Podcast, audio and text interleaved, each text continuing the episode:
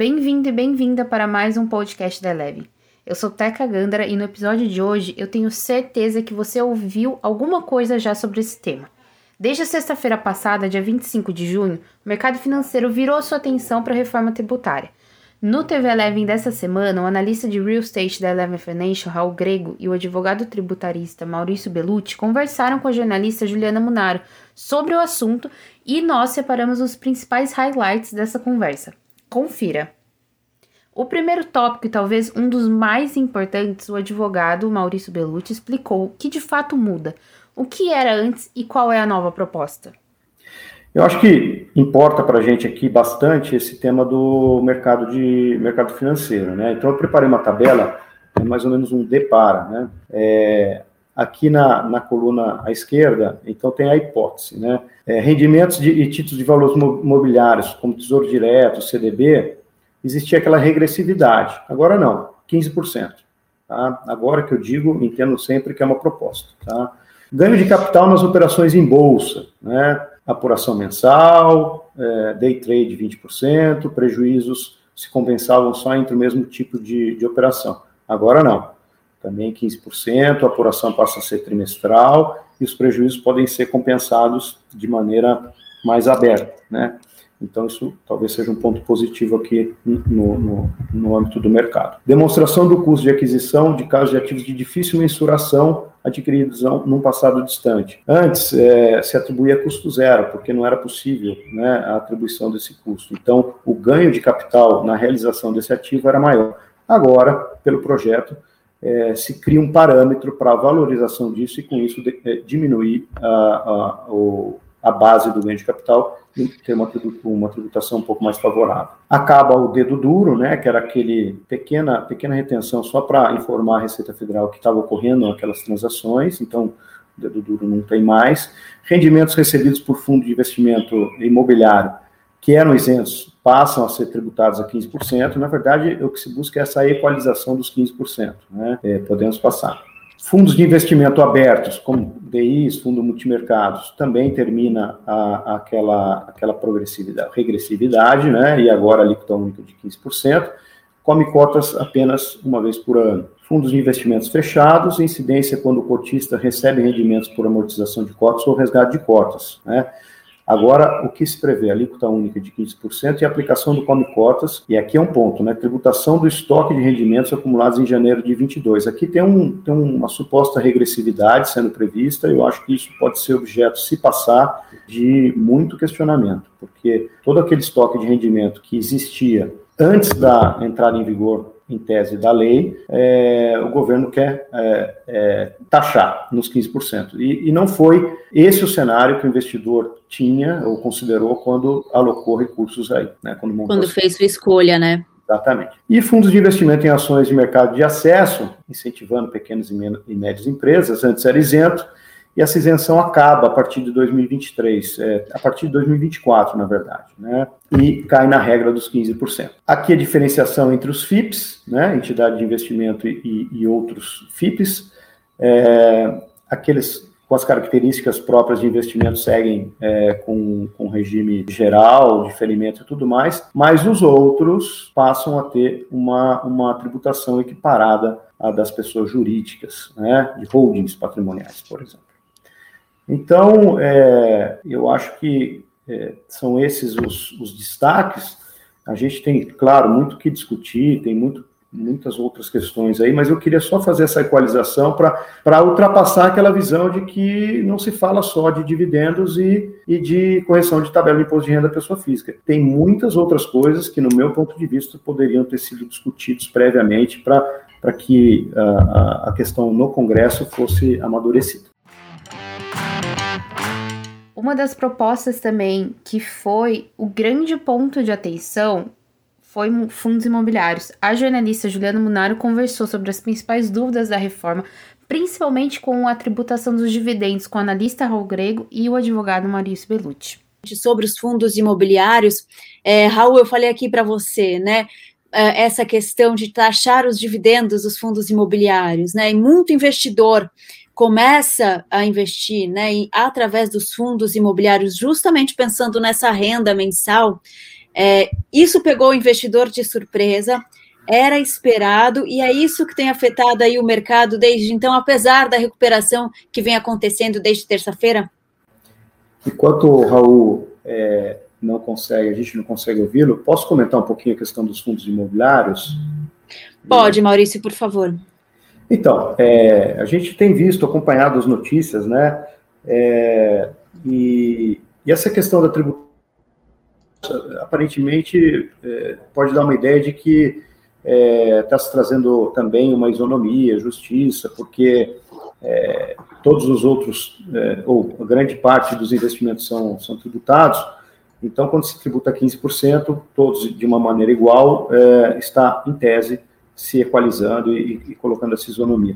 Só que 64% dos investimentos é, logísticos no país e de, de, de salas comerciais foram feitos através desses fundos. Então, a pessoa física coloca o dinheiro dela lá, esses fundos captam e desenvolvem a economia.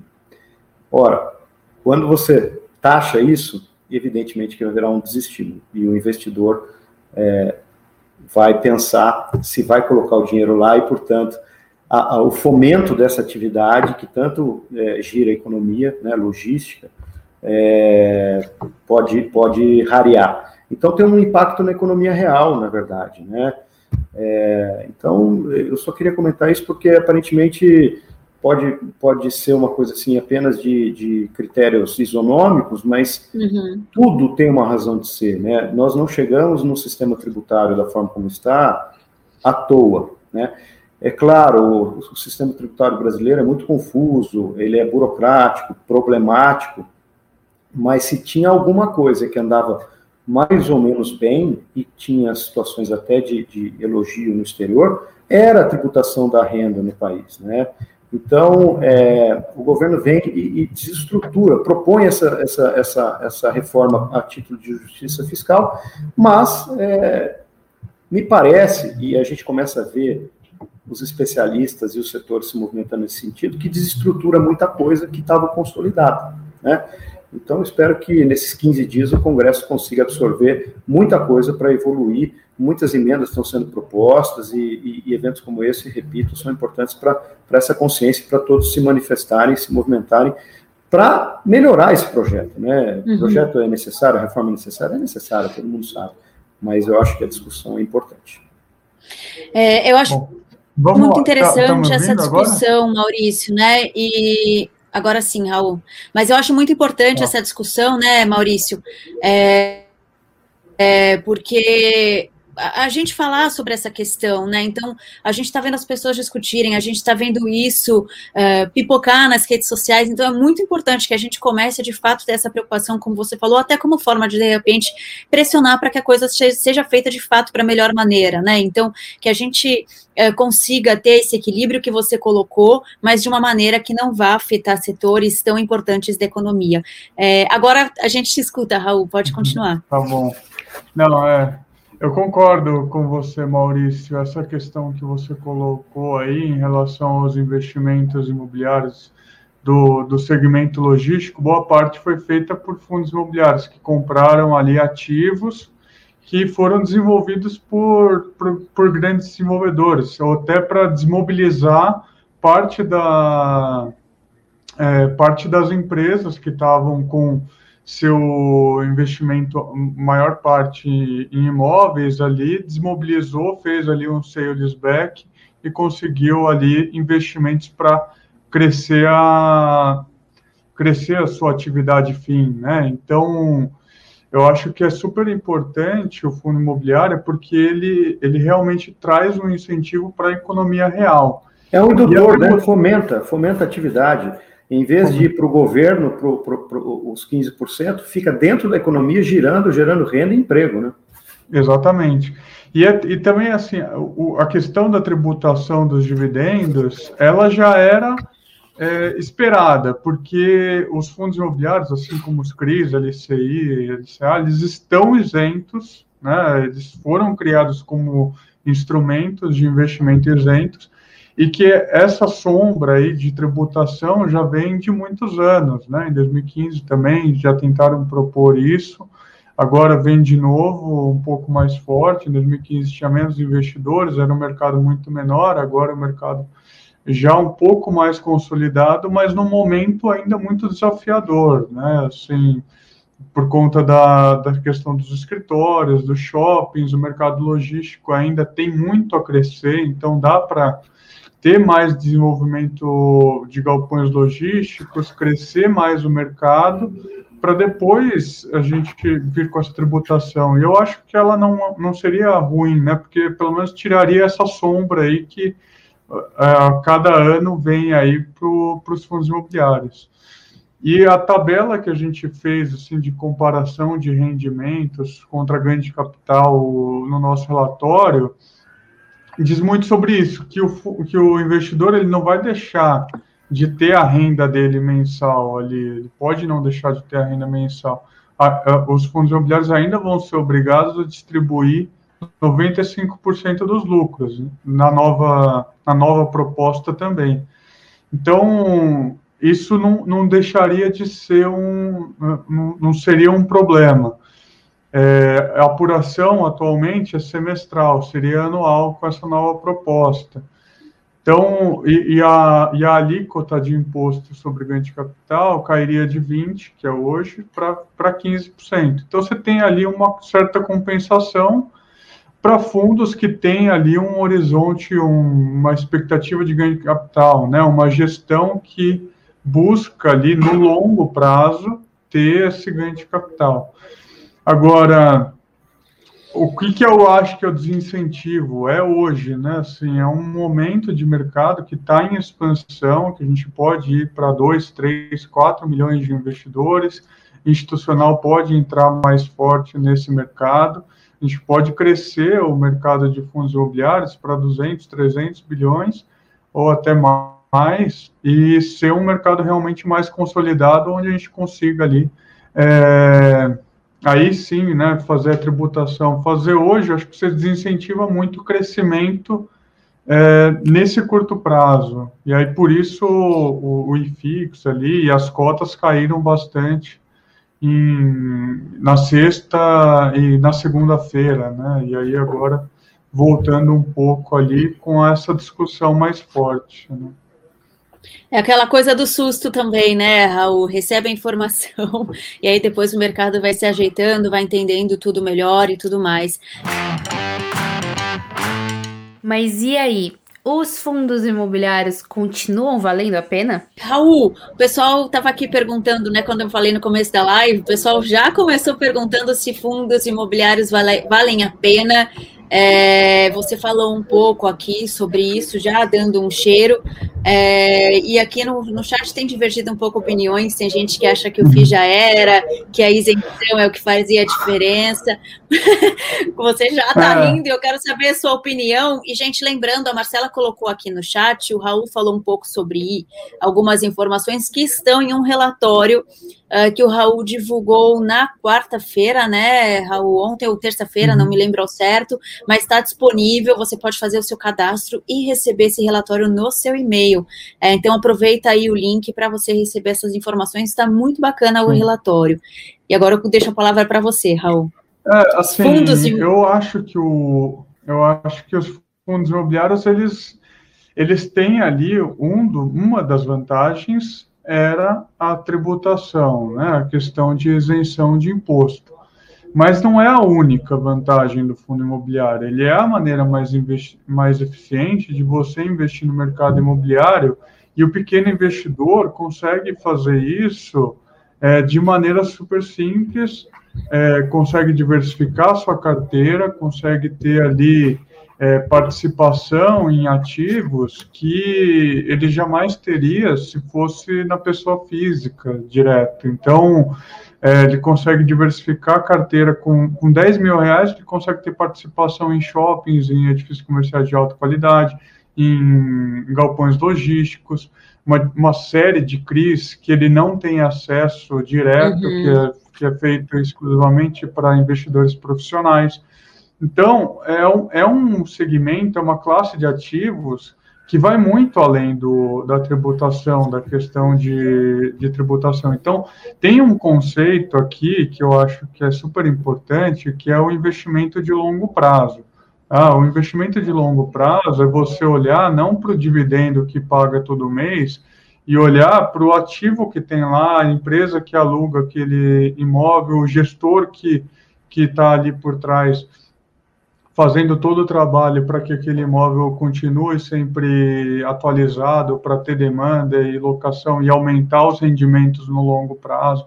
Então, é, aumentar o aluguel e, consequentemente, os rendimentos. Então, tem toda um, uma estrutura de produto por trás de simplesmente ser um veículo que é isento. Né? Se o investidor foi para o mercado de fundos imobiliários simplesmente pensando na isenção tributária, eu acho que ah, não, não foi pelo caminho certo, né? Ele, ele deveria ter ido é, pensando numa maneira mais eficiente de investir no mercado imobiliário, pensando em ter uma carteira diversificada uhum. para longo prazo, construção de patrimônio de longo prazo, né?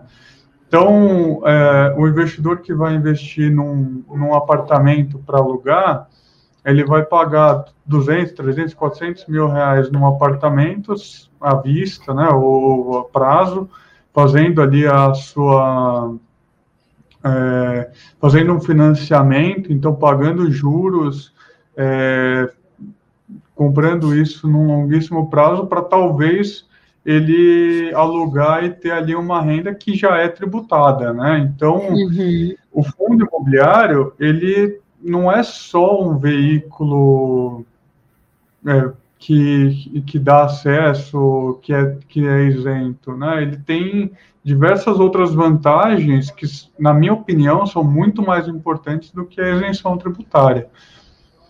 E tem uma só uma, uma questão aqui que, na minha opinião, é um pouco incoerente, né? É manter o, o CRI e LCI isento para tribu, isento para pessoal física e tributar o fundo imobiliário, né, que é um veículo que, na minha opinião, ele, ele é mais, é, ele incentiva mais a indústria do que esses outros veículos, né? Aí eu não sei se o Maurício concorda, mas para mim é um pouco incoerente essa questão, né, de não de tributar um, não tributar o outro.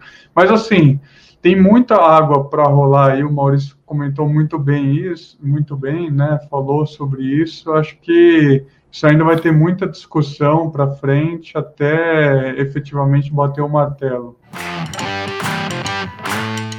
E quanto às construtoras? E Maurício, na sua apresentação você falou aí, aí algumas mudanças aí para a PJ, né, para as empresas, uh, e tem algumas que afetam diretamente esse setor que a gente está falando agora, né? Porque afeta as construtoras. É, como que você vê isso? Como elas são afetadas exatamente? Bom, é, Juliana, o, o, projeto ele prevê é, uma, uma, uma, alteração de todo o esquema imobiliário, né? Seja a questão dos fundos, seja na economia direta, né? Uhum. É, o mercado é, imobiliário se utiliza bastante de parcerias via SCPs, e o projeto agora prevê que as SCPs devem ter o mesmo regime tributário da sócia ostensiva, provavelmente lucro real. É, a gente vê um movimento é, que atinge esse setor, que é a diminuição da importância do lucro presumido, o que para mim parece um pouco incoerente, porque se a gente está falando em simplificação, o regime do lucro presumido ele permite é, uma, uma, simplificação, uma, uma uma desburocratização, uma facilidade para o, o pequeno e médio empresário, né? E, e também aquele, aquele grupo familiar ou aquele empresário que, que tem na sua vida pessoal imóveis ou uma família que vive da, da renda de, de uma carteira de imóveis, esses também estão sendo colocados, segundo o projeto prevê, para fora do, do lucro presumido. Então, você tem a tributação dos fundos imobiliários, você tem a alteração do regime tributário das SCPs, você tem as holdings imobiliárias, que são muito comuns, é, sendo colocadas para fora do, do, do, lucro presumido, né, na compra, venda e locação de imóveis. é, próprios, e, e, e, a gente não sabe ainda é, como que a CBS, que aí sim acho que teria um potencial bastante interessante na questão do consumo, de alavancar, é, destravar a economia, como isso vai acontecer, porque essa discussão ela parou, né? Então, é, eu acho que, que o mercado imobiliário como um todo está tá bastante preocupado. É, hoje mesmo é, saiu uma notícia no Valor, ontem saiu em outro veículo, é, uma notícia do Secov. Enfim, é, os setores estão fazendo as contas, estão estudando, e eu acho que dentro de um processo legítimo, né, de, de porque aqui é, existe muito a, o perigo né, de, de, se defender algo do ponto de vista corporativista ou do ponto de vista do, do de, que, de, quem é dono do capital, mas não se trata disso, né? É, como eu disse no começo, não, ninguém é contra a melhoria do, do, sistema, a redistribuição de renda, mas como se fazer isso, eu acho que é um processo um pouco mais, é, mais dialético do que a gente está vendo. Então, estamos todos aí correndo é, para tentar mostrar isso e, e, e contribuir né, para que saia alguma coisa melhor. Durante a transmissão do TV Eleve, eles responderam uma pergunta que recebemos sobre como essa reforma afetaria o crescimento da economia. Se essa reforma poderia ajudar a destravar o crescimento ou se, ao contrário, ela acaba atrapalhando o investimento e o nosso crescimento da economia é, de repente até no sentido de que as empresas, ao invés de distribuir lucro, de repente poderiam investir no seu crescimento, enfim. O que, que vocês acham sobre isso? Obrigado, Sérgio, pela pergunta. Isso me dá a oportunidade de, de falar como eu vejo a questão um pouco mais macro. Essa reforma fatiada, é, no meu entendimento, ela é perigosa, porque a gente não sabe se todas as partes da reforma vão, vão conseguir ser implementadas, né? Veja que a CBS começou ano passado, que foi a primeira etapa, e até agora não evoluiu, não foi votado, não se tornou realidade. Então, a gente tem um perigo de descasamento. É, esse é um primeiro ponto. É, segundo ponto, é, acompanhando aí uma tendência mundial, o caso mais recente conhecido dos Estados Unidos, está tá havendo uma troca mesmo, né? Tributar menos a pessoa jurídica e, e, e, e passa-se a tributar mais o, o, dono do capital, né? É, supondo que, que, a atividade econômica está ali na, na, pessoa jurídica. É, eu não sei se a gente está no momento de fazer isso, como o Raul colocou, porque, é, e, além disso, né, é, nós não podemos esquecer que, que aqui a, a, carga tributária da pessoa jurídica era 34%, e 0% no dividendo. Isso dá a falsa impressão de que não havia tributação para o dono da empresa, por exemplo. Não, foi um sistema lá em 96 escolhido para taxar a empresa em alíquota muito alta, 34%, que são, é, resumindo aqui, 20, 25 de imposto de renda, né, que é 15 mais, são os 15 mais os 10, e 9% da contribuição social, né. Então, havia uma tributação muito mais pesada do que qualquer outro país. Uhum. Fui buscar aqui algumas informações. Estados Unidos, 25% na empresa. Chile, 25%. Europa, os países da comunidade europeia, em média, 22%. Nós estamos falando agora, na proposta, de 29%. E mais 20% nos dividendos. Então, a gente troca 34% por 49%. Tem gordura? Uh, eu acho que aqui, Juliana, eu posso colocar um pouquinho de perspectiva. Claro que tem gordura. É, como eu disse no começo, o projeto foi feito dentro do governo. A gente agora vai testar o que, que é deal breaker para o governo, né? quer dizer, o que, que ele não uhum. abre mão. Né? Já está se falando ali, depois de dois dias da apresentação, em 15% dos dividendos. O que mais que pode acontecer em termos de negociação? Né? Até onde o governo está disposto a ceder? Eu acho que essa é a questão. Né? Nós não podemos é, achar que, que, que passar do jeito que está a proposta, que tem seus pontos positivos, é o que basta. Eu acho que esse diálogo é importante de todos os setores. Os setores das, das empresas, dos setores das pessoas físicas, que é o mais fragilizado, e o setor do mercado de capitais e de, e de investimentos. não para ir contra, né, mas só colocando as peças no devido lugar e no devido tempo. Então, destravar, Sérgio, eu acho que pode até destravar, mas não exatamente do jeito que está o projeto. Já encaminhando para o final, qual é a opinião deles sobre o que deve passar e o que não deve passar? Quero saber também, né? A gente está falando, uh, o próprio Raul colocou aqui, é uma proposta ainda, a gente não sabe como vai ficar. E aí de você eu quero saber, Raul, está uma discussão muito grande, né, sobre fica isenção, não fica isenção dos FIIs. É, você acha que isso passa ou não? E aí depois eu quero também que o Maurício fale sobre isso. O que, que deve passar nessa proposta, o que, que não deve? Vocês conseguem ter algum cheiro disso ou é impossível? Assim, eu, eu na minha opinião, é difícil a gente cravar, né, se passa ou não essa tributação. Vai ter uma discussão longa, então é, é claro que pode mudar bastante, pode não ser para o ano que vem, né? Tem alguns, algumas pessoas aí comentando que acho que deveria ser tributado só as novas cotas de fundo o estoque não deveria.